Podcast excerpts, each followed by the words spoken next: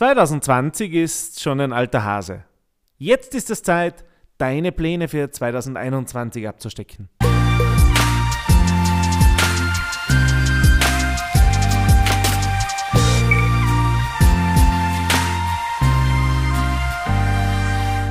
Herzlich willkommen zu einer neuen Folge vom Backfisch zum Thunfisch.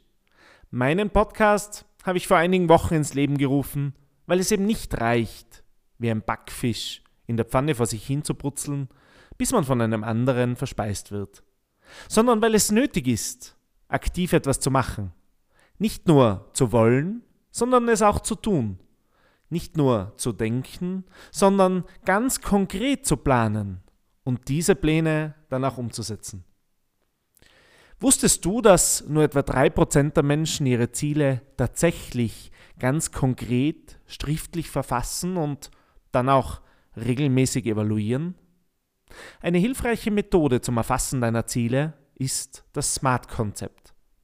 Ein Ziel muss also S spezifisch sein, M messbar, A attraktiv, R realistisch und T terminiert. Ist Reichwerden ein Ziel? Ist mehr Verkaufen ein Ziel? Nein, das ist es definitiv nicht im nächsten Jahr deinen Umsatz durch konkrete Marketingmaßnahmen von 200.000 auf 400.000 Euro zu steigern? Ja, das ist ein Ziel. Das ist ein smartes Ziel. Du kennst das doch bestimmt auch. Nächste Woche mache ich. Es vergeht der erste Tag. Plötzlich ist Freitag. Das Ziel ist schon längst aus dem Fokus gerückt. Und drei oder vier Wochen später denkt man wieder daran, was man doch eigentlich machen wollte. Stopp! Du hörst meinen Podcast. Das bedeutet, dass du sicher nicht einer dieser Lauchs bist, die in den Tag hinein leben und keine Wünsche, Träume und Ziele haben.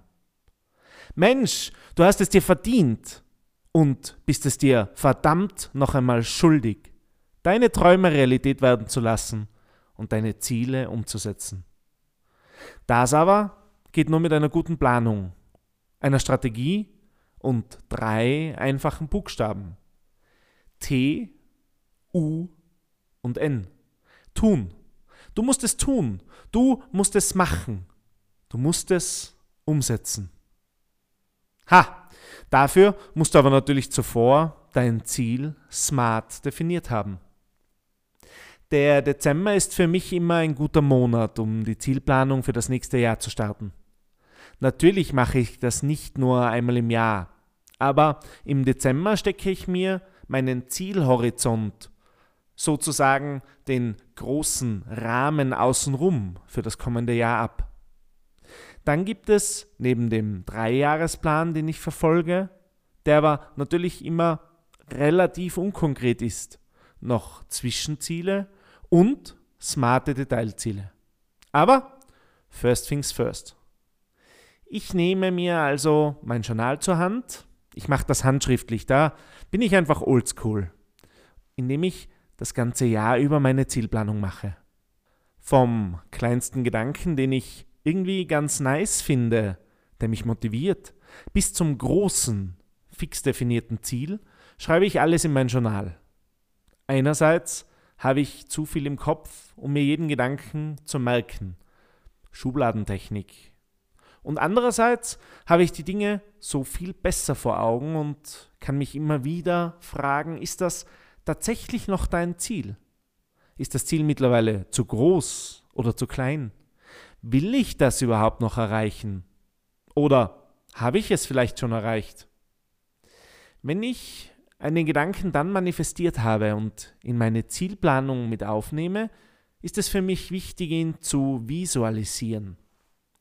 Hier gibt es ganz unterschiedliche Zugänge. Der eine baut sich ein Flussdiagramm, der andere setzt eher auf ein Vision Board. Ich mache die Visualisierung in meinen Gedanken.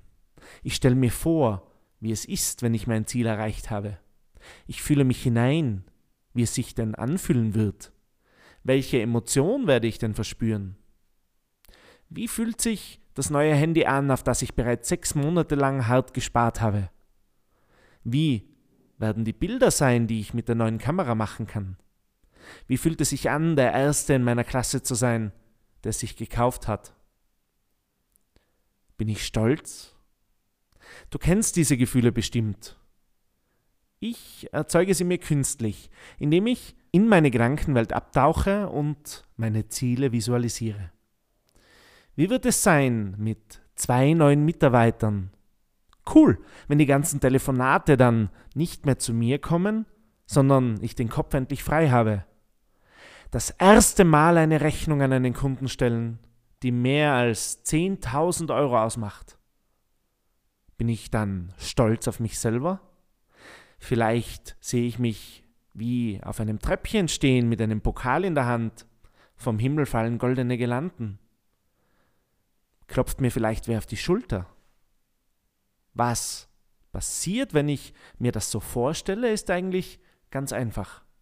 Dopamin, das Glückshormon, wird ausgeschüttet. Und mit Dopamin fühlen wir uns gut, cool, freudig, ja, einfach unbesiegbar. Der Körper strotzt vor Dopamin. Dieses Gefühl soll nie wieder vergehen.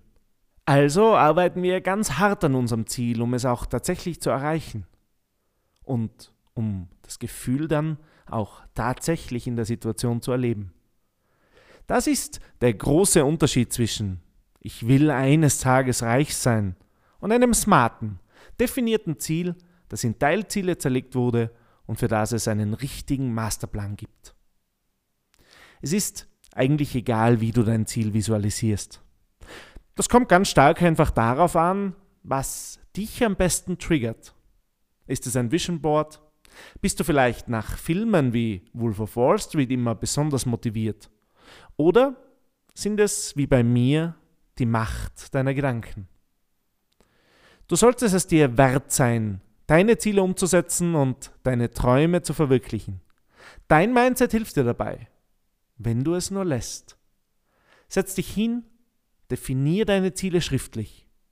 Arbeite dich ganz tief hinein. Lass es auf dich zukommen und gib dir Zeit. Das ist keine Schulaufgabe, bei der du eine Stunde vor einem leeren Blatt sitzen musst und danach benotet wirst. Hier geht es um viel, viel mehr. Nimm dir die Zeit, lass es fließen, sei kreativ und hör ganz tief in dich hinein. Du kannst alles schaffen, wenn du nur willst. Ich weiß, dass du ein Thunfisch bist. Lass uns gemeinsam loslegen und lass uns unsere Ziele verwirklichen. Ich glaube an dich. Danke, dass du auch heute wieder mit dabei warst. Nächste Woche widmen wir uns deinen betrieblichen Zielen. Es wird also wieder spannend. Schalt ein und abonniere uns, um ja keine Folge zu verpassen. Vom Backfisch zum Thunfisch, dein Erfolgspodcast, jede Woche neu, überall, wo es Podcasts gibt.